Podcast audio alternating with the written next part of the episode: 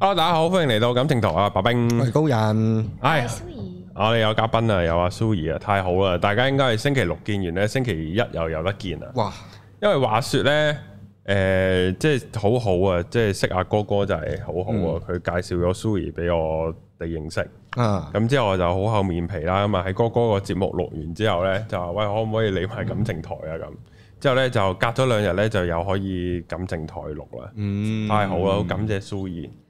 係啊，短時我都間厚面皮短時間上嚟兩次傾。感情，係啊，咁咧就即係啊呢、個都可以講下咧，我同阿蘇怡即係點認識，咁啊當然係哥哥介紹啦，咁佢就話幫阿蘇怡即係誒蘇怡出書，咁咧阿哥哥就係而家做個出版社啊嘛，咁之後咧佢就有 send 個 IG 俾我嘅，咁嗰陣時其實我冇乜點點撳嘅，哦好啦，你咪揾人上嚟做節目咯咁樣，即係我係冇我即係我係冇用一個好男性嘅角度去追一個靚女 IG 嗰個角度係咁係咁睇哦逐逐逐張相撳啊有啲咁嘅嗰故事嘅咩？原來嗰日唔知唔係嘅，正常夾女會咁夾嘅，但係咧就未去到咁樣嘅。啊，咁然後就哦哦哦咁樣啦，咁然後咧就嚟到真人見到啦，咁咧就即刻咁樣樣嘅咩？變咁樣咁靚女嘅咩？原來真人咁樣。樣，咁然後咧就之後就嗰晚錄完音啦，同阿哥哥錄錄完音咧就真係好認真喺度睇 I G，之後發覺咧佢 send 俾我個 I G 咧係你另一個 I G 嚟嘅，即係你有一個係即係叫食嘢嗰做個係啦，就啊去新 formal 食啲嘢嘅喎，，你睇到係啦。咁誒我健身室嗰個啊，有好多個，唔好意思。你而家同我分咗類聯絡，嗰個就唔係嗰我聯絡開個，你即嗰係個，佢俾少啲 follower 嗰哦，個。咁然後咧就即係你入到去淨係睇到啲豬扒、雞扒，係啊好嗰個多嘢食，所以我就新同嘢即係大家明點解我冇乜點理咩？哦，咁真係咁，唔係都見得係靚女嘅，咁但係就冇係咁撳。咁後尾咧就係我同你合照完之後，你咪踢咗我嘅。嗯之後我心咦點解係呢個 I G 嘅？唔通係佢 private I G 咁樣？嗯一撳佢，哇撲街咁撚多人 follow 嘅。原來佢仲有個再多啲人呢個 follow 嘅。先係主 I G 原來，係啊，之後我就知點解佢多啲人 follow 啊。哦咁我就睇得好開心啦，喺嗰個 I G 度。哦係啦，咁咧就係好係啦，咁即係呢個就係我認識阿 Suri 嘅過程。咁然後咧就係同埋即係收到個噩耗啊，哦就可能就結咗婚噶啦咁樣， 就係咁樣。之後咧咁咧就所以今集咧我哋咧就會探討阿 Suri 嘅感情狀況啊，係啦。咁我哋同埋阿 Suri 都有收集到一啲佢嘅網友讀者嘅 fans 嘅問題。咁啊，睇我哋盡量解答下係啦啦。咁首先啊，討論下 Suri 就係、你而家呢個先生係點識㗎？而家個老公係我嘅大學同學，大學宿舍嘅同學哦，，早兩年啫，係嘛？差唔多啦。係啊， 早兩年，哦即係科微嚟嘅。康美係啊，康康美美文欣。係啦，哦，咁誒我我哋唔同科嘅，但係一齊住宿舍，跟住宿舍喺紅磡，但係我哋又咁啱都住天水圍，咁所以就多啲時間相處咯。哦，跟住同埋嗰陣時上莊，好熱血噶嘛，細個係即係咁辛苦讀大學，入到大學梗係想玩噶啦，跟住就係入咗科莊。咁爭啲佢就想爆你考咩試添？你繼續。誒，嚇咩哦哎呀，而家嗰啲係繼續係 啊繼續，唔好再講唔啦，緊要，我好老唔實講啦唔講㗎，我本書都有講啊，我哦係考係 A level 嘅。哦，係係係。跟住我想講咩啊？啊係啊啊跟住 喺學校好上咗即係好辛苦讀書上咗開莊係啦係啊啦，跟住誒又玩啦，跟住佢又做咗支莊嘅 P 啊，即係主席啦，跟主住席大家一齊又經歷好多嘢咁，跟住哦，你想同一個裝科裝科？裝啊嘛，係開張哦，哇！即係呢個就玩到癲係啊我之前有一集感情台都有講，我啊最後悔就係冇住科。啊嗰陣時我住得太近間學校啦，哦，之後就同埋嗰陣時，即係我係讀行管嘅，但係嗰陣時咧佢仲未擴建咧，好少宿位啊，啊咁所以一定俾晒屯門天水圍嗰啲嘅，啊我我一定正常係係啊，所以我一定係冇得住我最唔開心我你住啲我中間位你喺嗰啲唔係中間位啊，我就我嗰程巴士十分鐘就到啦口，太過分 啦，你真係好行翻去近㗎，係啊，行啊，翻去啊，咁所以就誒，但係之後佢擴建之後我就已經畢業啦，哎呀，媽的，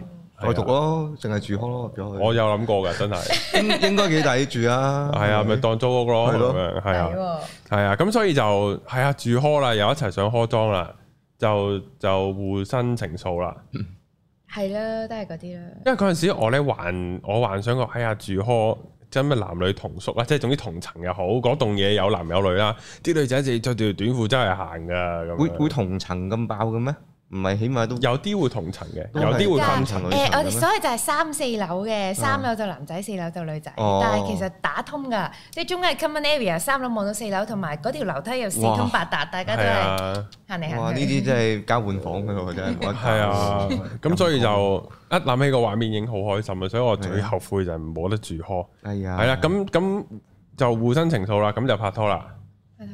係啦，咁就诶，依廿幾開始拍拖啊？呀識咗幾耐開始拍拖啊？係咯，哦識咗一個 Sam 到啦，哇哇！都算耐喎 係啊，好耐㗎啦，通因常為經歷好多嘢，好多活動啊，係啊好密集一齊玩啊嘅真係喎，成個成都三個月咁樣喎。啊係啊，咁耐喎，真係咁耐。嗰陣時你肥定瘦咧？因為嗱，即係呢個俾少 background 大家，不過大家睇完嗰個條片應該都知嘅啦。咁佢原本係一個肥妹仔嚟嘅，即係唔係話好撚肥啦，但係一定係屬於係望落係肥你望落已經覺得係少肥噶啦。係咁，然後變到而家好 fit 啦，咁啊嗯大家見到啦。咁嗰陣時係身形係點嘅咧？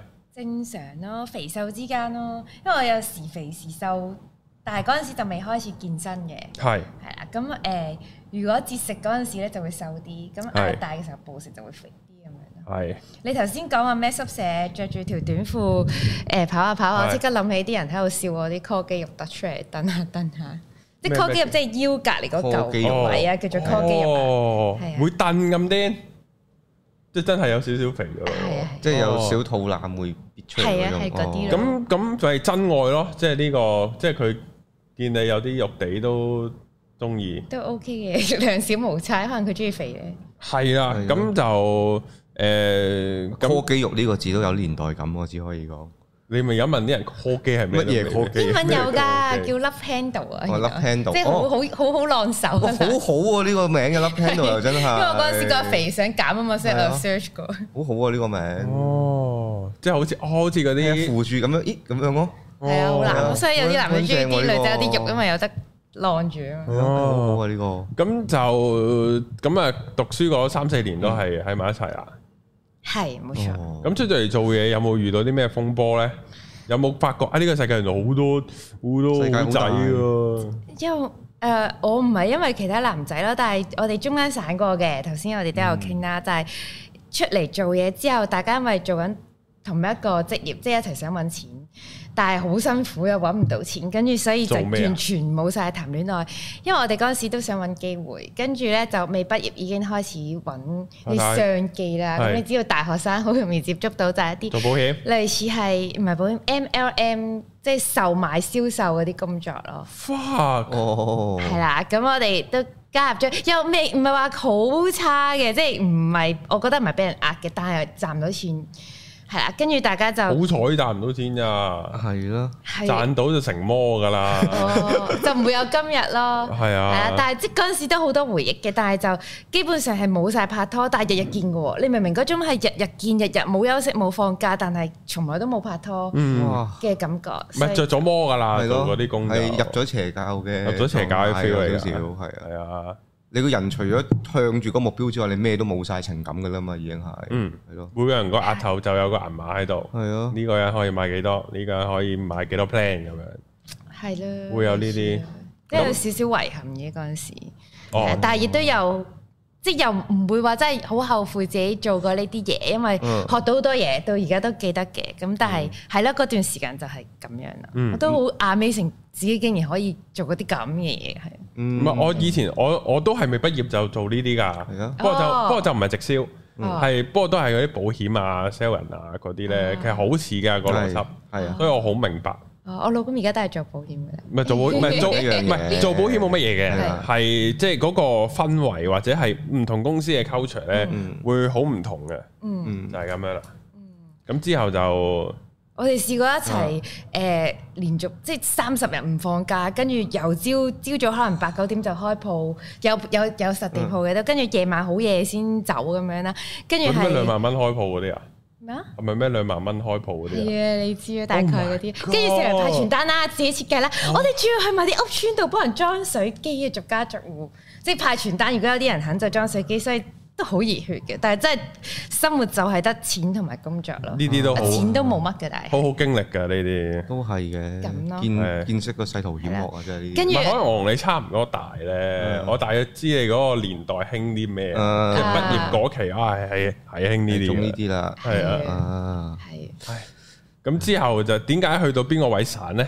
係咯，跟住咪就係因為真係得翻工作啦，冇晒愛情啦。嗯，仲要你唔見，譬如你 long 啲咁樣，你冇拍拖正常，你都可能傾下視像電話，好珍惜見過一下啊嘛。嗯但係而家你就一係堆日日嘢堆見，。唔想你已見經覺啦。得我已經日日陪住你啦，但係根本就冇拍過拖嘅喎，係啦，咁所以啊就真係會淡咯。我覺得嗯，咁點樣分開嘅嗰次你哋係？誒，我講啦話唔唔中意啦，分開啦。好啊喺尖沙咀 RA 酒吧，我記得係，好似執咗啦佢。嗯唔係？不過嗰啲公司好多時都係尖沙咀嘅，哦哎喺尖東啊嗰啲好鬼多呢啲嘅，嗯係啊。咁或者旺角咯，都嗯，都都多嘅。咁咁咁講完啦，咁之後咧，但係你哋唔係仲同一間公司咩？定係冇做啊？即刻之後冇做啦。哦即哦刻就唔做，係你唔做定佢唔做，唔定兩個一係齊啊，唔做之？後未唔做啊嘅，都仲做咗一段時間，我哋仲扮嘢，唔想俾其他人知嘅，哇，咁辛苦啊啊係即咩係？更加傷害感情咁樣，即係嗰啲假扮係咯假扮扮冇嘢咁樣嗰啲啊係啦，係啦，唔使跟住但交代係再太做多多一期就總之都冇做啦，嗯，咁之後去咗做咩咧？跟住就 我做炒散，因為揾唔到錢。係係係係啊，。但係我又即係我本身係讀社會工作嘅，但係我因為畢業我就冇繼冇考續牌嗯佢用嗰個牌去做呢一行，係啦、咁就自己用 part time 做過唔同嘅侍應啊、酒店啊嗰啲衞生先嗯咯，係咯、繼而之後就輾轉做咗教練呢一行嘅嗰陣時哦，咁開頭點樣接觸教練呢個行業嘅？一開始係因為肥，跟住想減，嗯，跟住就想學多啲嘢，跟住身邊都有啲係好中意做 gym 嘅朋友，佢哋嗯叫我去考呢個牌咯，咁嗰陣時都減到嘅，減到但。要配合節食。係啊，係啊，所以我係誒啲人以為我身同體瘦嘅，我係嗰陣時健身嗯，狂操嘢，一日操五日，唔係一星期操五日，跟住有三日咧就做埋帶氧運動，嗯，一個星期操五日，三日做帶氧運動，啊可以 overlap 噶嘛，即係啊 overlap 重訓完背再咗，大氧，跟住再完咗再喺健身室踩機啦。係哇！啊重訓完再大氧，真係人我都無視啲哦癲啊男仔目大光，我自己我要減肥，係哇，佬啊，係好堅毅喎！咁你嗰陣一日要做幾個鐘頭啊？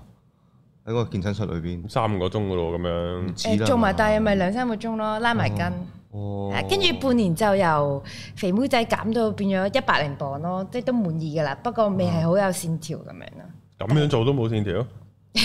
O K 啦，減咗係啦，減咗三十磅嘅前後，係哦，去到最輕嗰陣時，但係後尾覺得輕得滯啦，又又重翻嘅。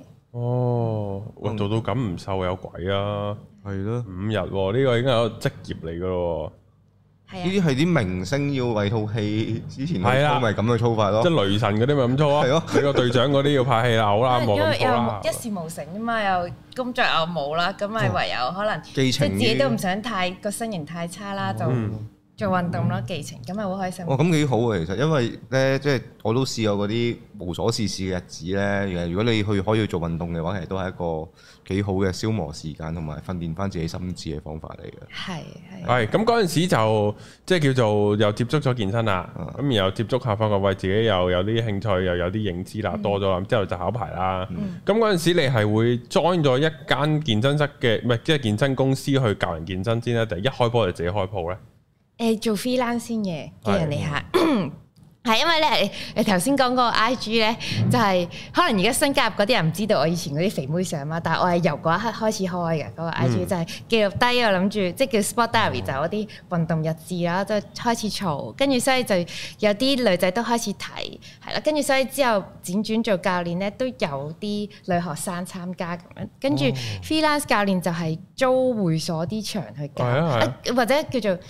偷偷地，偷偷地係都係跟住嗰啲通啊常都唔俾嘅，係啦。嗯但係你扮係 friend 咁就去，係係啦。咁所以我都去過好多唔同嘅場，天上有兩個，係啦，荔枝角又有幾個，跟住後尾開始俾啲會所趕走或者加價，就要轉個租其他場咁樣。嗯跟住最後覺得唉好慘啊，四圍走，所以就想好想有自己嘅地方啊啦。哦嗯，啊呢個回頭問翻，咁你會覺得自己大學揀錯科啊？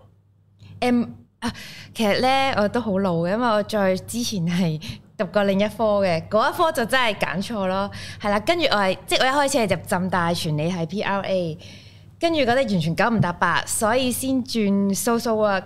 係啦，social work 咧雖然我都冇做翻呢一行，但係我覺得學到啲嘢係有用嘅，即係聽人講嘢嗯嘛，即哦係老土啲就係我而家做教練，我都係想聽人講嘢，我仲教人自助添，即係幫佢減肥啊嘛。我前排睇咗健康另外一個嗰個做 gym 嘅 IG page 就叫 Golf Gym，好似係 KOF 定唔知啊 KOF Dream。係啊係啊，之後佢唔知話啊，當你嗰個學生買咗白糖之後咧，佢講啲笑話唔好笑，但係都要哈真係好好笑啊咁嗯樣，咁嘅咩就就係因為佢買咗白糖咁樣，哦唔係即係佢佢佢佢搞笑幽我好默中意啫，睇佢 IG 超好笑。係係係。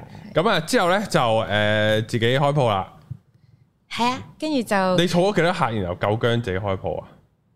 我唔變咗寶藥黨添今集，唔記得咗，但係總之日日都會上堂啦，差唔多哦咁都 OK，係啦，日日都有幾堂咁樣就其實啲樓上鋪租金唔係話真係好貴嘅，係啦，嗯，咁所以就可以萬零蚊咯，萬零二萬，差唔多啦貴少少。但係你儀器都要錢㗎，係啦，儀器都冇想象中咁貴嘅，同埋都係一筆過咯呢啲。嗯係係係。嗯咁咁你嗰個轉變就係由原本完全揾唔到錢，去到揾到下錢，有冇好大分別呢？你覺得你個人生誒當時未係揾到錢嘅喎，你講到到到而家最近，我覺得 O 自己 K 開鋪啦。嗰陣時咧，嗰陣時都梗你係話捱啦，你話要瞓喺個雜物房度，係啊係啊，揾唔到錢嘅，但係開心熱血咯，即係基本上我賺埋所有嘅 PT 人工錢，咪就係我哋交租咯，就係、哦你啱先講嗰啲哦咯。係啊，唔算唔算真係好有錢嘅，但係即係慶幸屋企唔係好需要我去幫。俾家係用，俾啦話俾哦係啦我係啦，到屋企都 OK 嘅。嗯，咁嘅咁你同你而家嘅先生喺重遇之前，咁有段 gap 嘅時間，gap 咗幾耐啊？ gap 咗三年到啦，幾時開始 gap 啊？就係、哦，就係辭咗嗰份工。咁你中間就係做 gym 啊，個人那樣嘅時候，係嗰陣時係單身。身 嘅，哦，咁有冇識過第二個咧？有中間有幾多個啊？講唔講得㗎？個十零個啊，咁樣。誒一個唔算咯，一個假啦，一個就真係有一段時間咯。嗯，咁係點？咁點解咁咁嗰個係點樣識嘅咧？做 gym 識嘅，誒唔係啊，朋友介紹識啦，係係啊嗯，嗰個就同而家嗰個錄好唔同嘅，嗯係啊，即係嗰陣時可以曾經係即係大過我，同埋誒有啲能力啦，嗯，哦，所以就有少少仰慕咯，咁正同埋喎俾感情蒙騙咗眼睛，跟住覺得哇好好正啊，又高又靚仔，我覺得咋，自己覺得，跟住係啦，又係 OK 喎，咁就，係但係咧就好唔同嘅分別就係、你會咩都聽晒佢講咯，哦就比較大男人嘅。係啊！我就係唔中意呢啲啊。啊，你又輸唔係啊，你唔係啊，唔係講男人啊，哦就係如果我係一個男人，哦我唔中意嗰個太小鳥依人啊。哦，你唔就中係意咩都任你擺布，係啊，哦，係咯，我覺得我嗰陣時係有少少刻意將自己變咗小鳥依人，我我覺得我本性唔係咁因嘅。為你可以唔使用腦嘛，對住佢哦可以直接將所有嘢交託晒俾佢，係啊，但我或者我 assume 咗佢中意小鳥依人咯，嗯但係都應該係嘅，都應該係係係係係係。中意聽晒佢講咁樣。系，咁咁點解又分開呢？誒、開始減肥嘅時候，其實有好多嘢嘅，慢慢都覺得性格唔夾㗎啦啊，係啦、咁其中咩？我諗係導火線嚟啦，嗯唔可以話呢個係主因啦，但係佢唔中意我減肥咯，嚇，係啊，即係得我覺得你要好生樣，要要圓潤啲咁樣啊，係啊，覺得肥啲又誒、唉死啦，應該唔會聽啩。但係嗱咩，都即即唔係唔係唔算講壞話，都係講事實啫，都係唔中意係肥啦，係啊。哦，冇嘢噶呢個，係啦，跟住就唔想嘅，但係有少，我覺得呢個係我嘅自由啊嘛，同埋真係開心啊嘛，我都真係嗯覺得自己有肉啊嘛，但係佢嘅角度就係我識你嘅時候都唔係瘦噶啦，都係肥啊，你而家係改變。我記得有個例子我係唔開心嘅，佢講咗就係、令到我覺得自己好卑微，就係、我買條魚翻嚟本身藍色，而家變咗紅色，我都唔中意啦咁樣咯，哇，好物化，嚇，係啦，即係跟住佢佢想你買同你一齊之後，你就唔撚變噶啦，你就 keep 住係咁樣嘅狀態一路去到尾咁樣啊，即係我中意你係 A B C D E， 嚇，咁你而家變咗個 A 改咗，得翻 B C D E 咁樣咯，但係佢又好似有佢嘅道理哦喎，跟住嗰陣時就嗱冇啊識做咯。以一冇道個即係我都係啊我唔知係潛藏定都表都表現咗，大男咁人我都係一個大男人嚟嘅。 係誒係講嚟誒，啊！我如果我代入佢呢，係我就係覺得啊，你唔好誒，即係我會覺得你減肥係覺得自己有不足。嗯然後我想講就係你已經滿分啦，唔好搞啦咁樣，即係可能佢又覺得你辛苦啩，我唔知啦。如果我純粹以我個人嘅情感代入嘅話，你咁辛苦啦，減肥又要做 gym 又要節食又剩，你而家咪幾好，唔好唔好搞，唔好咁辛苦自己啦。我一日餵你食十餐啦咁樣咯，嗯嗯即係呢個係所謂大男人嘅出發點，又未未又我諗又未必去到話你變樣嘅，即係我即係我唔會覺，即係佢應該係唔會介意你瘦咗個會樣唔會嘅。驚你走咗去咧？當你 fit 計之後，我都有諗過，嗯但係冇理由㗎，佢咁有自信。跟住你啱先講嗰番説話咧係㗎呢啲，我我都有聽到嘅，但我又覺得係一個包裝咯。喺我嘅理解會，哦我覺啊真㗎，嗯我覺得呢個唔係一個事實咯。 事實嚟噶，我我同男人認邊證，個唔會想自己條女又瘦又長，都有大波又靚女又剩嘅，個個都中意咁點㗎。解要阻止？真係阻止，真係攞呢件事嚟鬧交，用威分手去威脅喎。你瘦減肥就分手，係啊，係係咁真又誇張喎係，所以分手係。咁又避免太過分啦係啩。 exactly 真係真係由係唔係屈出嚟嘅，跟住係佢提出分手，但係之後到到我唔屈服啦，最後就冇話要一齊翻咁樣咯。即係我覺得佢本身係想用呢樣嘢勒索我要啫挾，哦唔係真係想分開嘅。哦咁你就順水推舟，你你不仁唔我係意順水，推 舟啊！我本身都唔想㗎，好傷心㗎。 咁我又係 get 到嗰一段啊，時間咁我又㗎， get 到啊，因係為佢個控制欲好強啊，哦，即係我叫你做 A 呢樣嘢，你唔做都算啦，你仲要調翻駁嘴再做，即係我叫你唔使減肥都算，你仲要減到咁瘦，啊，即係咁樣啊，即係甩咗嗰個 control 啊不，過其實屈子女都有少少激將法，嗰陣時係再努力啲嘅。嗯。要啊，冇啊！呢啲激到佢嘔血，即係當然大家都嘔血，唔嘔啊係當然就大家都嘔血 嘅，係啊，大家都嘔血嘅，係嗯即係都係咁樣嘅。咁咯，就係咁咯。我我自己嘅人生度都成日都係一同啲女好多嘈都係呢啲位嘅。哦即，係咩？有冇例子啊？講啦，分享下。誒，譬即係如講到譬如之前新同嗰個啦，嗯譬如我之前有個女朋友新同嘅，嗯，即係佢又唔係新同咗好耐嘅，我話你唔好搞咁多嘢啦。你話你特登做 research 諗住搏佢啊嘛？啊係咪？但係做咗發覺，咦你啱喎，係咁樣。你有冇過咗食十年完之先？後係佢啊， 誒，唔係，我後尾去到就係，啊因為佢同我講就係一日唔一定要食三餐啊，即係係而家我講嗰啲嘢咧，一日唔使食三餐啊，誒唔撚使食澱粉啊冇錯啊，然後出酮體啊，各樣那樣嗰啲我我。初初真係好難接受噶，由細到大都唔係聽呢啲。係啊，之後我就話佢話出酮體就出酮體啊，屌你老味，你又 標同添啊你又我十八同係啊人，你又知。係啊，我標同體添即啊係，即係佢講嘅啫嘛，即係當當然到而家你都可以咁去 challenge，你又知出同體嘅咁樣有加驗到血㗎。唔係即係即係喺 喺喺兩個人嘅嘅傾偈會有呢啊啲嘅，咁然後就會就會同埋又唔係話好肥又唔係剩，啊咁然後當然後尾見到佢真係變到好 fit 啦，咁嗰下都開心嘅，係啊哇可以咁 fit 嘅原來，即係靚咗，本身係小肥，本身係小肥有啲少少雙，即係我係中意人有雙下巴嘅，即係有個包包面嘅。哦咁佢差唔多冇咗咁滯，仲有得佢得翻少少咁你開始唔包鍾意啊面啦，又咪都唔中意，但係靚咗又好明顯。 ，OK，係啊，同埋瘦咗靚咗咁樣嘅，咁嗰陣時就會同佢嘈咯，開頭即係搞到啊同做乜佢咁靚啊你唔啊？係啊，就係開頭佢又啊哦未未變瘦靚啊，但係佢又要餐餐，仲要佢你哋好興飲嗰啲防彈咖啡噶嘛，我冇飲好耐啦，但係 都興噶嘛，即係都會嘅，新同舊係興係朝好似一頭個早就 signature 咁樣咯。之後佢俾我飲嗰一啖，我屌你乜撚嘢嚟㗎？你杯你點飲啊？咁樣咁然不過後你以前嗰個年代係興啲嘅。係啊係啊，之後就誒同埋喺即係出街咧就冇晒選擇咁滯㗎嗯啦，一定嘅一係韓燒，一係日式燒烤。哦，即係齋食肉，唔可以食包，唔可以食澱粉㗎啦。冇係啊！咯你你有飯有意粉都已經唔得啦，你之後自己嗯食咯，即係好奇怪咧，即係嗰陣時就即係不過嗰陣時係同居緊，佢就嗰時自己煮嘢食嘅，哦，咁就係出街食有陣時行街出街食就要諗咯。餐餐都煎牛扒喎。但係係啦，但係唔係個問題都唔算好大嘅，啊即係其即係其實你如果你唔係太計埋啲醬汁嘅話咧，其嗯實你要食全肉。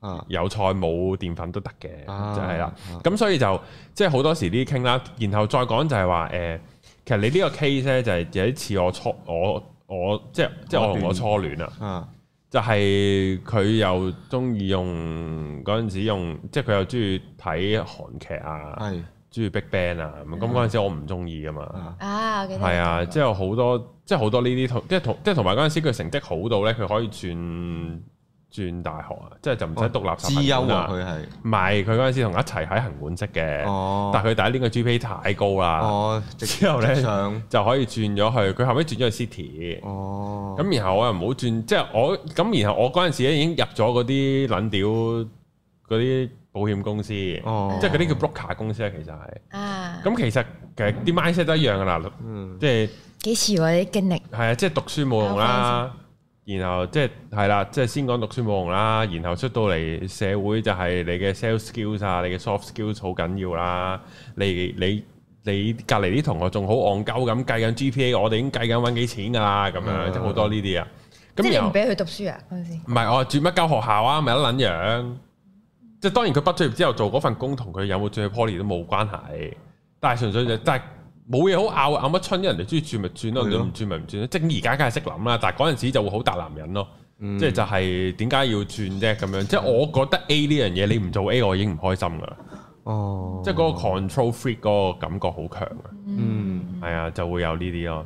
係咯，所以冇啊跟住最後就散咗啦。係啊，呢啲但係你唔會用都要分手嚟威脅啊嘛？係咪啊？散咁啊？咁又唔會，但係會呢個會嬲咯，會發脾氣咯。嗯，不過都係我唔成熟噶，嗰陣時係咁噶。不過不過男人好大都可以唔成熟嘅，冇乜關係嘅。咁冇計啊，你大學係係呢啲噶啦，係呢啲柒頭皮㗎啦我想點樣啊？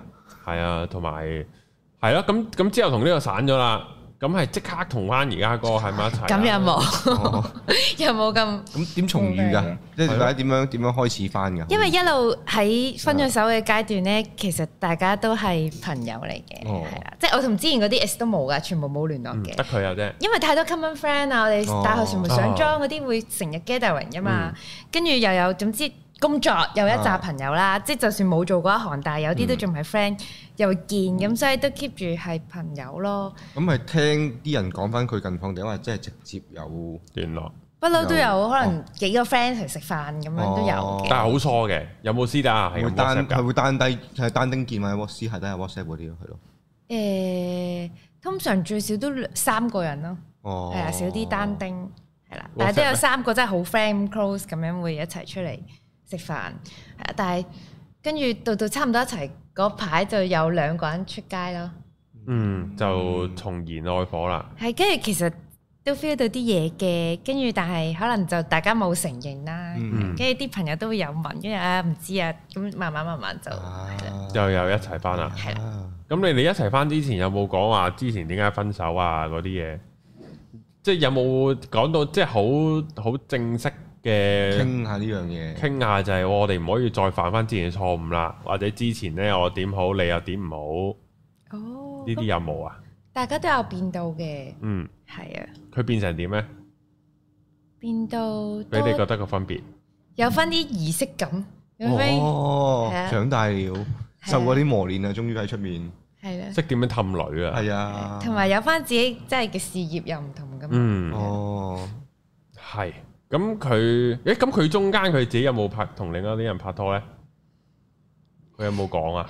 佢好似話我 officially 冇哦，嗯真係長大咗，喎，識講嘢係咪啊？冇啊，一直都等緊你啊，咁樣咯儀式感啊，真係哦係。係佢俾到呢個感覺我咯，我好客觀啊！我我呢句説話係啦，係我呢個係我嘅感覺，啊就係就係男人大家都長大男或者人真係要記住身邊啲人都有你呢個感覺，哦所以可以話到俾我知呢一樣佢一直嘢。都等緊你啊，咁樣哇，哇冇啊，呢啲殺晒係啊啊，殺啊，呢啲真係殺。咁你哋一齊翻幾耐結婚啊？都係三嗯年，即係大概係識咗同埋拍拖三年，跟住散咗三年，跟住一齊咗多咗三年嗯就哦，結婚啦。咁點解啱啱揀11結婚嘅？我我係啊，我喺追你 IG 嘅時候都見到，啊，因為我由細到大，我嘅家庭觀即係嗯好受原生家庭影響嘛。咁、我爸爸媽媽都係好 sweet 嘅爸爸媽媽嚟嘅，嗯所以同埋我覺得我爸爸係絕世好男人嚟嘅，喺度讚下佢先。哦所以咧，我對啲男人嘅標準會高咗咯，係啦。咁但係我都會期望有一個好開心嘅家庭生活，所以我覺嗯我係想結婚嘅。我係有諗過，如果第時我真係有小朋友，因為個嗰啲風水師傅個人一定話我生女嘅，真係咁我已經決定咗唔嗯啊結婚啊唔係即係我已經即係接即係接受咗呢啊個命運啊，第時一定生女，我決定咗一定要中到佢爆炸，要啊，然後佢第時就揾唔到好似佢老豆咁好嘅男人。就都覺得你全世界最好。係啊，但係應該都，但係應該都唔得㗎啦，睇個細都，我應該變翻個大男人，然後個女好撚憎我，係啊，好撚反叛咯，個女會係啊變到個女一定 你會唔會戒粗口啊？為咗佢，唔會， 唔會啦，教佢唔會啊，唔會，係係啊啊，，咁啊，係啊，一定教佢講，哦，係啊，咁啊誒，咁咦，咁你爸爸有咩好咧？你講到佢咁好，我我爸爸一個電腦老師嚟嘅，嗯係啦，佢梗係想我讀書，但係佢冇逼我跟佢讀佢嗰啲嘢啦嗯，所以佢教電腦我就偏冇讀電腦嘅。佢有冇 hack 你部電腦睇下你同邊個傾偈啊？上網好似有啊，講起阿媽，佢通常嗰啲阿媽做嘅，寫個係 MSN 嗰啲，係，哦，跟就住發覺點解我踎屎會自己喐嘅？一定有鬼啊！ 阿阿媽嚟嘅呢 啲 hacker 又冇嘅，我爸好正直嘅喎。跟住嗯中學老師咯，但係我冇入佢間中學，我阿妹就入咗，嗯嗯係，啊啦咁。同埋我話我成績都幾好噶嘛，但係我亂咁揀科啊嘛，開始大學佢哋都冇話唔得咁樣咯，即係佢應該唔係大男人啦喺呢方面。嗯嗯，但係佢會 support 我咯，即係譬如誒、呃、開 gym 嘅時候，一開始佢嗰種唔係金錢上嘅 support，但係佢會知為咗幫我慳錢慳運費嗰啲鐵，佢就叫我送到樓下就得啦，啲人跟住幫我手一齊抬上去。嗯哇係因為抬嗰條樓梯要千幾蚊啊嘛，俾到哇哇即係嗯呢啲咯哦勁喎，Oh my god！仲要年紀唔細喎，大係佬咯都幾廿歲喎，係，即咁係佢啊幫你搬上去同埋我覺得我老豆一定係專一咯，即係我接受唔到出軌咯，所以因為我爸爸係咁樣咯。嗯係。啦如果我知道嘅，我應該會崩潰咯，成個人生。哦，哎你唔知嘅，唔好講呢啲哦勁唔好唔講勁會唔會呢個真係唔會冇可講能笑嘅。講笑，係啊。咁咁咁，你媽咪係咪一個好嘅媽媽咧？媽咪係全職家庭主婦嚟嘅，係，佢係一個好嘅聆聽者咯。嗯係啦，如果話我成日同我老公呢排嘈咩呢，我就係覺得佢唔夠識得聽人講嘢。嗯哦係，啊，即係因為佢太中意講嘢，佢聽唔到人講嘢。但係我好中意同阿媽傾偈啦。同埋你，譬如一個人真係聽你講嘢，唔係淨係聽，佢可能問翻你啲問題，你覺得佢真係問緊，有聽完先又聽完問，先係問，啦，就覺得好舒服，同媽咪傾偈。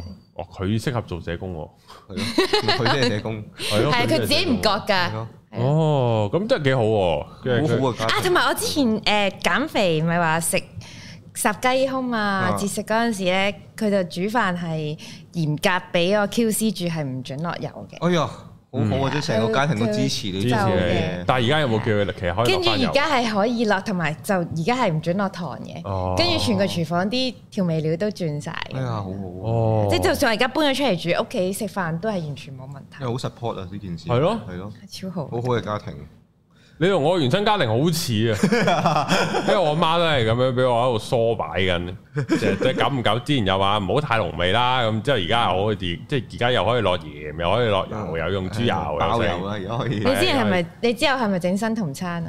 爆你！有係咪有整健康嘢食會，但係你要等等我，啊，可能你要等一兩個月咯。一兩個月係咋？係係係，哦可能要係啦，咁就可以有生酮產正值。咁就同埋應該會同你嘅理解有啲唔同，即係我唔係話會多澱粉，嗯但係應該係好好味。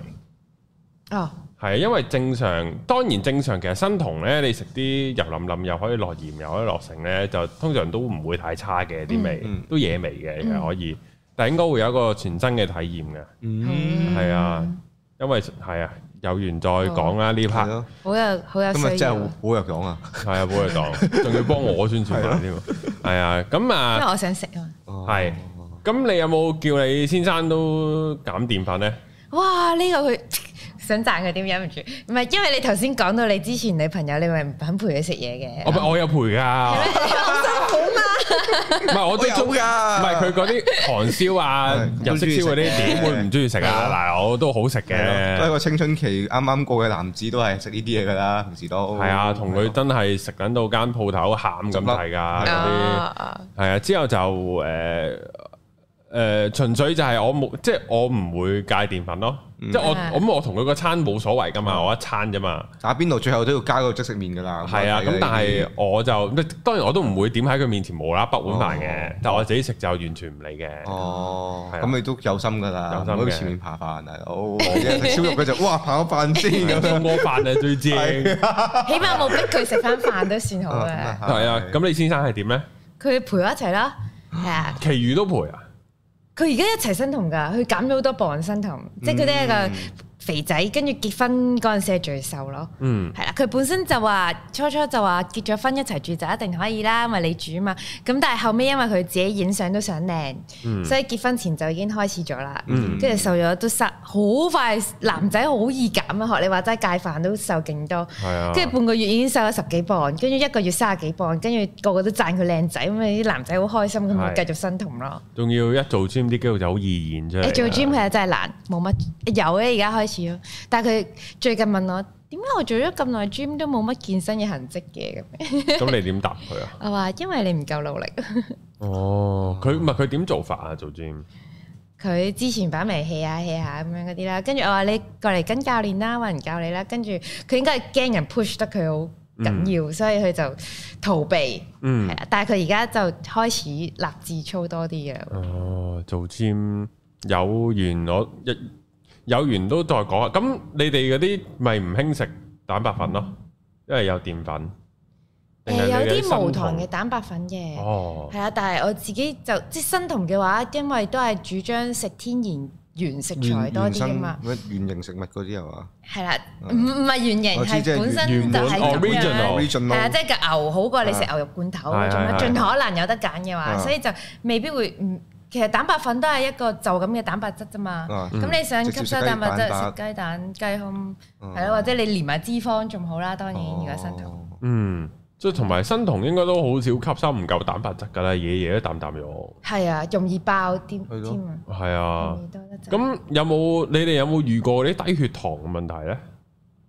有冇啊？咁啲血糖邊度嚟啊？哦，因為都會食到碳水嘅，純粹唔多啫。誒呢個我想水果拋少書包，因為人咧原來身體咁多嘅血，即係大概有呢半啦。我知一羹鹽，唔係唔係一羹糖，係咪好似係一羹我記得三茶匙咯，啊係，三我茶記得好匙，一撚少湯匙都啊，識好少㗎咋。係啊，係啦，跟住但係你食每一日一定係爆 Over 啊五晒，係煮三茶係匙啦。啊，三三三三碗度係啊，咯，啲人做過研究，美國人就係平均每日食緊三十三茶匙嘅糖咯，一其罐實一可杯樂珍都珠奶成，係茶都爆啦。啊，一罐可樂成碗啦，大佬。一聽就知共濟會陰謀啊，三十三次。係啦，如果一茶匙糖係唔需要食翻嚟啦，絕對啊，因為嗱你諗下食咗三十三茶匙糖，但係點解我身體都仲係得三茶匙啫？即係身體個機制可以儲咗個三十平茶衡，因為係會啊嗯儲翻入去噶嘛。咁調翻轉你唔夠，佢都會做翻出嚟咯。係啦，咁做用咩做咧？就哦啊，蛋係白質都可以變葡萄噶嘛係啊，都係啊冇所謂啊。哦所以一定夠咯。係純粹係開頭驚唔慣啫。嗯哦哇！呢個呢個重遇都係真係幸福美滿啊！我覺得係咯，新婚係開心啲係咯，仲要啱啱新婚。咁有冇有冇唔？咁你哋係結婚之後先至同居，定係結婚前已經同居咗一段時間㗎？嘢。誒結婚之後先一齊嘅。有冇唔慣啊？嗰啲同居嗰啲嘢有有冇屌？因為成日好多人咧都即係譬如我誒誒、呃近排有接觸到啲咧，就係話哇真係唔好同居啊！屌你咪即係真係一齊咗耐都唔好同居，嚇咁點啊？分開住，永遠都分開住，啊，即係咁樣咯。因為結佢咗話婚。咧咁，係啊，嗰啲比較 prefer 唔結婚啩，哦，但係純粹就係唔好一齊住啊！你因為你嘅愛情會俾生活嘅瑣碎事係磨蝕晒嘅咁樣。哦。你有冇呢個誒、呃因為我翻教會噶嘛，個第一個層次就係、所以屋企人一定係唔支持同居啦。咁而我自己都唔想嘅，就係、因為我對婚姻有一個期望，所以我想有個轉捩點啦，即係我唔所有嗯嘢都係結咗婚之後先發生嘅。係即係有少嗯少唔同咁樣。啊啊死啦！有問題好想問添，你講你係基督徒， 喂， 哎呀，跟住唔問，哎 呀，係啊晏啲啊，晏 啲啊係啊，係啊，咁估唔到你問咩啊？係啊，有冇十一奉獻啊？我想問，哦唔啊呢個呢個難搞，呢個真係。係咁而家仲有冇翻教會㗎？而家都仲有係有嘅冇？有逢禮拜都翻啊，我仍然係基虔督誠㗎，係啊，翻去彈琴同埋唱歌，哦，教會一個好好嘅地方嚟。好喎，哦，麥健康人生啊真哥係。 OK 啊嘅，我呢啲真係落地獄。係 Oh 啊 my，哦，唔係我要少，我要所以我覺得咧，其實我有暗地裏諗，我覺得我同你好多價值觀都似，但係可能就宗教嗰方面應該就宗教大家會啊，個立場唔同啦。宗教，我對宗教其實我係信有神㗎，啊，嗯我信，因為尤其是我近年多睇呢啲營養呢啲東西呢啲嘢咧。嗯，就覺得誒神存在喺個營養學裏邊啦。啊誒呃唔、一定唔係隨啲嘢唔係隨機撞出嚟咯，哦因為太仔細太緊密啦。哦，同埋、不過我即係整丁下就會有個有個觀念就係、係會有個神咁嘅物體喺度，即係會有個造物主喺度。嗯，嗯但係佢整呢個世界出嚟係 for fun 啦，係一個遊戲啊，一個 for 愛， whatever 啦，即係即係呢嗱呢啲就可以討論。嗯但係我信有神嘅，啊啊因為太精密啦，即係所有嘢嘅咁出個現神。個神係有意志定冇意志㗎？有意志嘅，有意志嘅信 OK 一一係肯定係玩鳩我哋嘅， 好好即係呢個係我個 呢個係我嗰個睇法，好好，嗯唔係都唔係玩鳩嘅，唔係但係因為個大自然有好多嘢太神奇啦，嗯即係譬如就係即係，但係有好多人好明顯呢，即係咁樣講好奇怪啊，係好好反對神嘅存在呢，先至會有一個咁樣就係你計卡路里，然後可以減肥呢樣嘢係太唔 make sense 啊！佢佢要吹到即係要連到呢個位。當然佢係咯我諗緊係啦，嗱，佢哋個腦唔會咁諗嘅，即係佢，即係佢哋個我計腦，卡路里就 anti-Christ 㗎啦。冇錯，冇冇錯你好係啦，呢個係超級超級滑波嘅，OK， ，OK， 係啊，但係我但係我想講嗰個就係邊，即係第一個啊去聯想就係我要令到大家都要計卡路里嗯嘅嗰個人，或者推動呢件事嘅嗰個人。嗯，就係佢係違反咗大自然㗎，即係錯㗎呢件，即係呢件事就太錯，由頭錯到尾嘅就係、如果你覺得計卡路里係 O K，淨係有呢個卡路里嘅 deficit 就已經可以減到肥，你會唔會將你卡路里全部分配晒去食薯片、薯條同埋雪糕，然後你覺得你咁樣都減到肥咯？喂，我見到你最近咧有個 story 係個係刀甩同埋行人啊嘛，嗯係啊係啊而你係啊 post 呢個 story 出嚟，大家都係一樣卡路里，你係想叫人，你係想反對計卡路里啊嗯啱呢樣嘢，你係話街食行人好啲啊，但係你知唔知同一張圖咧會有人咧出嚟講另一番説話啦，完全係咩啊？食到會好會啲可能會有營養師話俾你知，其實食大家杏可以食仁都得都㗎，係咁高卡哦㗎，你忍到口食到粒，其實都可以減到肥㗎。會會有人攞呢張相嚟咁講咯，所以我覺哦得好得 意啊！ OK fuck。 OK，我會食 就係咁樣咯，即係好，因為你你件事一聽落去都唔關 common sense 啊，即係所有即係你已經知包拗係頸啊！呢啲位去到係係啊，即係咁，所以就係計計計卡路里呢樣嘢咧，你係完全無視咗人類嘅人類身體嘅運作。嗯，繼而我覺得你係無視咗呢個大自然嘅運作。咁即係你無視一神，就係咁 衰到咁樣。好緊跳啊！呢個係一嘢跳跳落去，要翻去反思感啊！情喂，感情台係講呢啲㗎啦哦咁樣，梗係梗係梗係講啲純 emotion 度出發嘅嘢㗎啦。感情係呢個呢啲感情呢啲感情係啊，係完因為我純粹覺得嗯誒，本身我覺得有條數喺度嘅應該，即係可能上帝知嘅，係我覺得係啲人計錯咯，係啱啊。人係會計錯咯，咁樣解釋我同埋因為再深入了解到呢，譬如我我啱啱條片都有講啊，你小腸入邊有過億嘅益生菌喺度，嗯係計到啊，但係你要有晒入邊嘅所有細菌，佢哋嗰個代謝作用咯。學你通天西上帝先計到，係啊你，計就係傻仔啦，自己你再鑽研落去。係啊，同埋咁會錯咗方向咯。嗯，但係佢一開波就令到你係錯咗錯咗方向咯。嗯，即係呢個就係好我好唔中意嘅事啊。係嗯啊，就就好奇怪點解講到呢度嘅。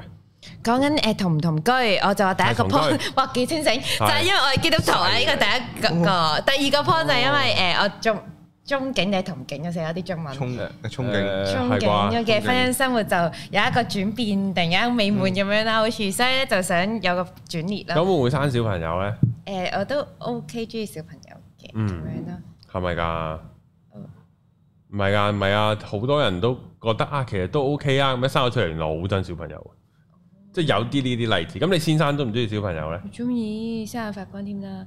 係咪啊我咧喺度講個秘密啊，係就係因為佢佢俾到我好大嘅安全感啊！我好中意佢哦就係我基本上都未試過佢令到我呷醋嘅，即係佢同異性，我係好中意佢，好識得好，我覺得佢 charm 同埋好識得同人相處，好搞笑，有氣氛，搞遊戲啦。但係佢唔會同人曖昧啊，同女仔私底下嗰啲，哦佢係俾到一個好大好喎安全感。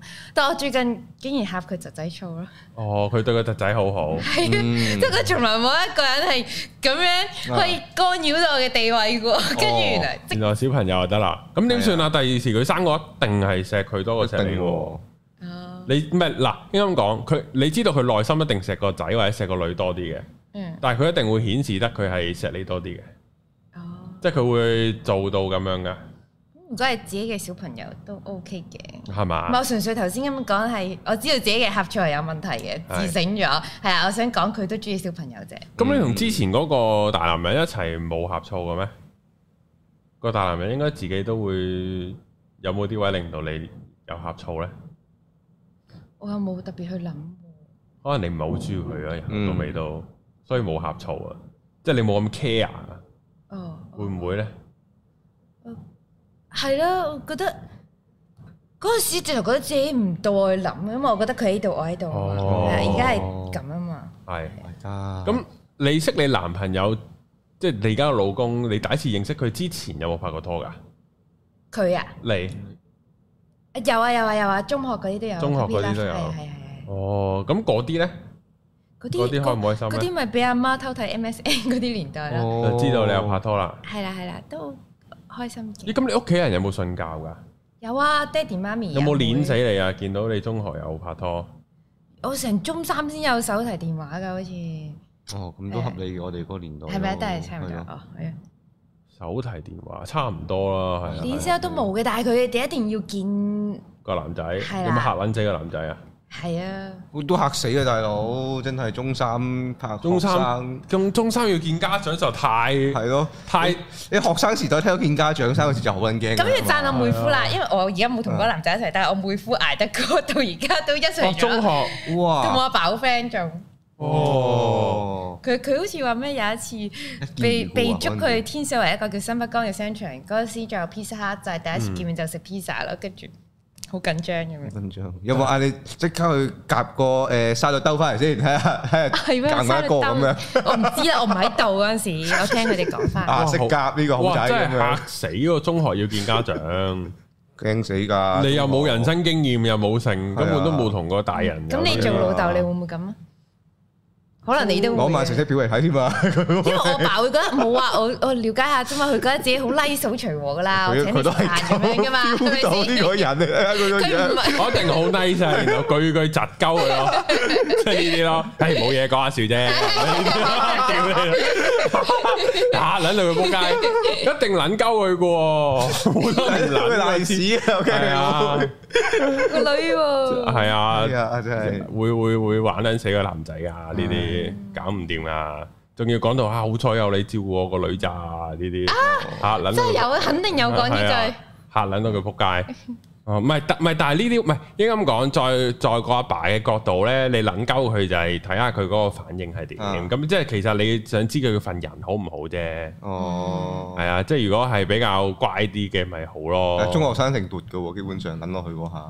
但係有啲怪怪地你 feel 到噶嘛？哦，哦呢啲，即係係啊佢應對得太好，你又反而起個戒心啦。咁唔係你樣 feel 會到佢，啊我我諗個中學生好難呃到個大人都嘅。係都係如果傾偈嘅都話，係。嗯，但係我中學真係會唔會叫個女帶翻屋企見，真係好有疑問。係咯，可能未去到呢一步已經，我想直接已經棒打碾，我已經碾撚死嗰個男仔 應該因為 OK 你都要大學先可以發出咩？中學生不應啊你談都係戀講愛，係啊，同埋因為啊嗰個咩咧，係啊劉青雲啊，喺啊黃子華唔知同佢拍過套短小短劇㗎，哦，係咁啊佢啊，，旋風腿啊啊，佢誒阿劉青雲講話做人要有公關，啊咁冇公關係食屎㗎啦嗯。咁佢用個咩例子咧？就係我個女帶咗佢條仔翻嚟嗯，喺我喺我喺我間房隔離，即係我個女間房搞嘢，搞完嘢之後仲要同我一齊食飯，食完飯仲問我有冇甜品。 即係我話我啊，將佢斬成肉碎沖落廁所，冇人會話我錯㗎。即係，然後我我就係呢個思維啊！我想啊講，你食完你食完我個女食埋我餐飯啫嘛，有冇甜品？真係有啲過分啊嘅咁呢度過分好系多。啊，呢啲咯，呢下，起碼都落街買啦上嚟啦，啊系咯，啊起碼你孝敬翻我哋啦，係嘛嘛？ 啊即係呢啲位咯，但係但係但係然後佢就話，但係我但係我有冇殺佢啊？冇，因為我做人有公關，就係咁咯。哦即係呢啲就係哎呀，呢啲嘔血啊！我完全係，所以啲上士話我生女嘅時候，我係分即裂係啦係個心沉一沉。啊係嘛？因為生仔係少啲呢啲嘛，咁佢大女翻嚟咪大，即係我太我太父權咯，我思維。哦搞唔掂啊！真係。咁你有冇幻想過你第時生仔生女嗰啲啊？冇，未諗到咁遠啊，係因為先嗰排都好忙，嗯，係啦，而家咧，而家好我見啲啦。啊你可以嚟到錄音，應該都唔算太忙。係啊咪因為哥哥咯？先嗰排就係結完婚就係忙嘢，喺埋頭苦幹寫書咁樣嗰啲。哦，而家就叫做 OK 搞掂啦，就可以做翻啲自己想做嘅嘢。其實哥哥揾你出書之前，你有冇見過哥哥㗎？啊冇㗎即，係佢一開嗰陣，聽唔出書啊你？係啊，咁佢樣 IG inbox 咯。我咪話一開始我都驚啦，咩人嚟㗎？你知幾多騙子係係㗎？係。跟住上網 search 佢，佢又新開嗰間嘢，又揾唔到資料嗯喎。係啊係啊係啊，但係你又信佢嘅，係咯，我都好易信人，但係好彩我成日都信啱人嘅，我覺得係。哦咁你有冇睇下佢底睇下佢啲節目先啊？誒，佢有冇話你聽佢有做過網台做節目先？犯罪了哥？係咯，有有之後有睇下。哦，咁你有冇但我睇唔係，我睇嘅時候已經唔係想起底，我想了解多啲佢。過佢係點樣樣？因為原來都出名嘅佢個節目，只不過我之前冇留意開咁。哦，咁都 OK 嗯嘅。咁就預購嘛，嚟緊本書係啊，係啊，大家如果想買喺 info 留言都見到條 link 噶啦，大家啊撳入去啦嗯多。謝你。 有呢個原味毛巾送，唔嚇魚尾毛巾，係有毛巾送，誒哦運動毛個巾，味係書味，個本書嘅味係咯，出書廠卷味原廠原原廠廠味香味係原啊，廠香味，係最緊 要我覺得書嘅內容真係大家可以一次過睇到咯，同埋一定係上網揾唔到嘅嘢咯。嗯係係啊咁準，你點樣上網將你自己嘅嘢哦嘔心瀝血十一萬字講出嚟，係同文並茂解釋，寫咗幾耐啊？咪咪就啱啱寫到而家。honeymoon 完咗翻嚟就忙呢樣嘢啦。哦，我初初諗住應承佢嘅時候係都 OK 嘅，因為我又係有寫開嘢咁樣啦，咁都係將自己啲嘢 gather 埋一齊啫。咁但係嗯比想象中係花多咗好多時間，嗯同埋、覺得好似代表自己嘛，咁又嗯唔想衰又想好啲啦。咁你想好啲寫得好啲嘅時候啊，咁又想多啲人睇到，咁多啲人睇到咧就更加要寫好啲喎，所以嗯就落咗呢個 trap 度咯。係，哦，我係我之前都有諗過喺哥哥度出書㗎。嗯後尾我因為我知我有計劃出一系列嘅營養片啊，嗯所以我一我本身出呢，就諗住類似嗰啲類似散文嘅 feel 呢，純粹將我條片啲稿嗯劈翻落去就算啦。係啦係啦咁我就好簡單，我一秒就可以出到啊嗯，本書。真係我都本身以為自己可以好快咯，因為我一因為我每一條片我都自己有寫稿嘛，嗯咁我就咁將條稿 copy and paste 擺落去。但係你前文後理，你會想成，你會想成本書貫通噶嘛？你咪要連結嗰啲哦多咗好多時係啊間，要㗎，除非你真係散文咁出啦。真係散文咁出，同埋因為我出呢啲，我全部有少少鋪排，有少少有啊啊啊！少少脈絡咁樣去嘅，係係盡量咯，盡量咯。嗯係即即但係都我都唔知，但係我應該出多十條八條片就諗可能出書咯，講咩啊？營養就係講營養咯，啊就係講其實都係我啲片嘅內容嚟嘅啫。嗯其實大家睇片就會知嘅，純粹變咗文字版嘅咯，哦即係呢個都係。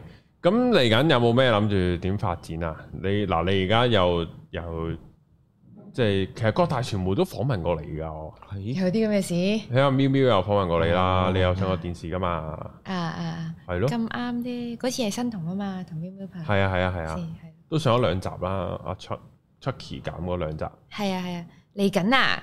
我想養生，養 不過生之前好忙啊。嗯我想誒，如果你話感情台嘛，咁係都係真嘅。我想做翻一個好嘅太太同埋好嘅女兒。喂，唔好靚啊！但即係唔會我啦我即係我成日覺得咧，好似太多好彩啦，即係好多人啊幫過我。咁當然都有啲唔好嘅人，但係我自己行埋咗一邊啦。嗯咁我覺得爭咗好多人情債，咁我啊想做翻我自己嘅角色先啦。但係放心，我係工作狂嚟嘅，即係我係好中意做嘢，但係只不過我唔想俾工作淹沒咗我。係咪個原生家庭好啲嘅人都中意工作嘅咧？真係咩？真係咩？啊但係我即係我係咧，即係咁我原生家庭嘅偏係美滿嗰啲嚟㗎嘛，我又好撚中意翻工喎，屌！嗯你，中意嗰個成功感啊？係啊你都係自律工作人嚟㗎係啊係嘛，啊，哦，有趣有趣。咁點樣養生啊？你諗住？就係因為先個炮，我覺得好壓壓力好大嘅時候，係 feel 到個人係唔健康嘅。嗯咁我所謂嘅養生就係啲嘢按翻 schedule，唔好俾自己超大壓力咁樣去做咯。哦，我以我以為你想喺飲食方面再養生啫。哦，不嬲都不嬲都養養養㗎啦。嗯，所以準備就準備生小朋友啦，已經呢個位又係誒係啊養翻個身之後，都可以哇！係啦，唔係特登啦，但係哦，可以㗎。你要我我可以提供啲咩㗎？有秘方，有 㗎，嗯好尷尬。養養生係好屈機㗎。哦，嗯，我我等陣鏡頭後俾你摸下我塊面，你就哎呀，你 就你摸塊面啫，唔係你咧見到我而家咧 你，唔好走啊！唔你係啊喺度，屌嗱嗱，大家見到我而家咧，我即係我係有暗瘡人嘅，係啦，但係咧你會估唔到會咁樣㗎。啊，估唔到原來係可以咁樣嘅，即係養生好多啊，好有 f u fit 嘅，真係，真係估唔到。同埋如果你哋想生小朋友，真係包你半個月搞掂，摸摸佢塊面，嗯咁就太過宗教啦， 你咁要唔啊要樣，因為太過宗教。唔係，即係如果你你哋你哋想生小朋友係可以半個月就男左女右啊，仲要摸面嗰陣時，係啊。有唔有笑？呢個係 OK。即係唔係啊？唔係冇唔同我摸塊面冇關嘅，即係可以有養生方法好易生小朋友啊。係啊，曾經有啲好誇張嘅例子，不過呢度唔嗯好，好似講到好迷信咁樣啊。嗯啊，即係呢個養生係另一個 topic 嚟噶。嗯，養即係生酮已經啱嘅，係已經好養生噶啦。其實因為少咗好多糖咧，冇咁咩噶，即係冇咁嗰啲叫咩啊，即係冇氧化得咁快嘅個人。啊啊，嗯係啊，抗氧化咗，自然就會所以係啊，所以阿 Suri 個樣同佢年齡係完全唔合理誒、㗎。叫做嗰啲叫咩啊？誒脱離咗關係啊，哦，係啊，佢個樣係廿頭咁嘅樣，我想講嗯，九三報細咗一歲到，係啊，但係真人個樣係你話你大學畢業係信嘅，係啊，真係咪啊係你信試下唔化妝，我驚人查身份證添啊，係係啊，啊，咁撚癲，咁講啫，嚟呢度 啦，繼續啦，好唔好好啊忠？誠嘅攞咗出世紙未㗎你？我真係似你啊！俾人查過一次咋咁耐以嚟，哦不過都好怯唔。係女仔係少好啲俾難人㗎，點解啊幾耐之前啊？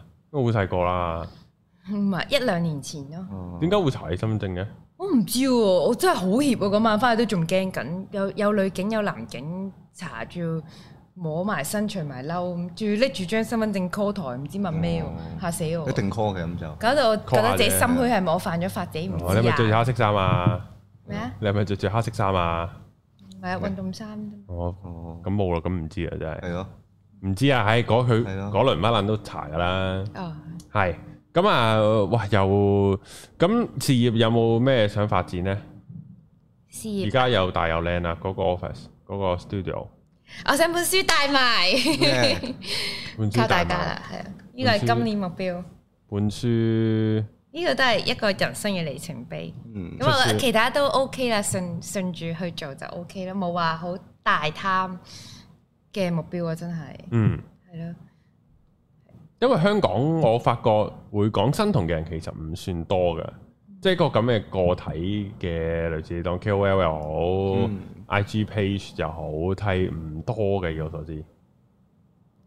係咯係嘛，YouTuber 都冇乜真係講， YouTuber 就直頭好少啊睇台灣嘅主要真係你台灣就係多咯，係台灣會各樣都多係啲，係所以真係發達嘅喎。你呢個獨家個市場獨家啊，咁好，都要多啲人食先得嘅，嗯市場同埋因為其實可以宣揚多啲呢個無痛減肥啊。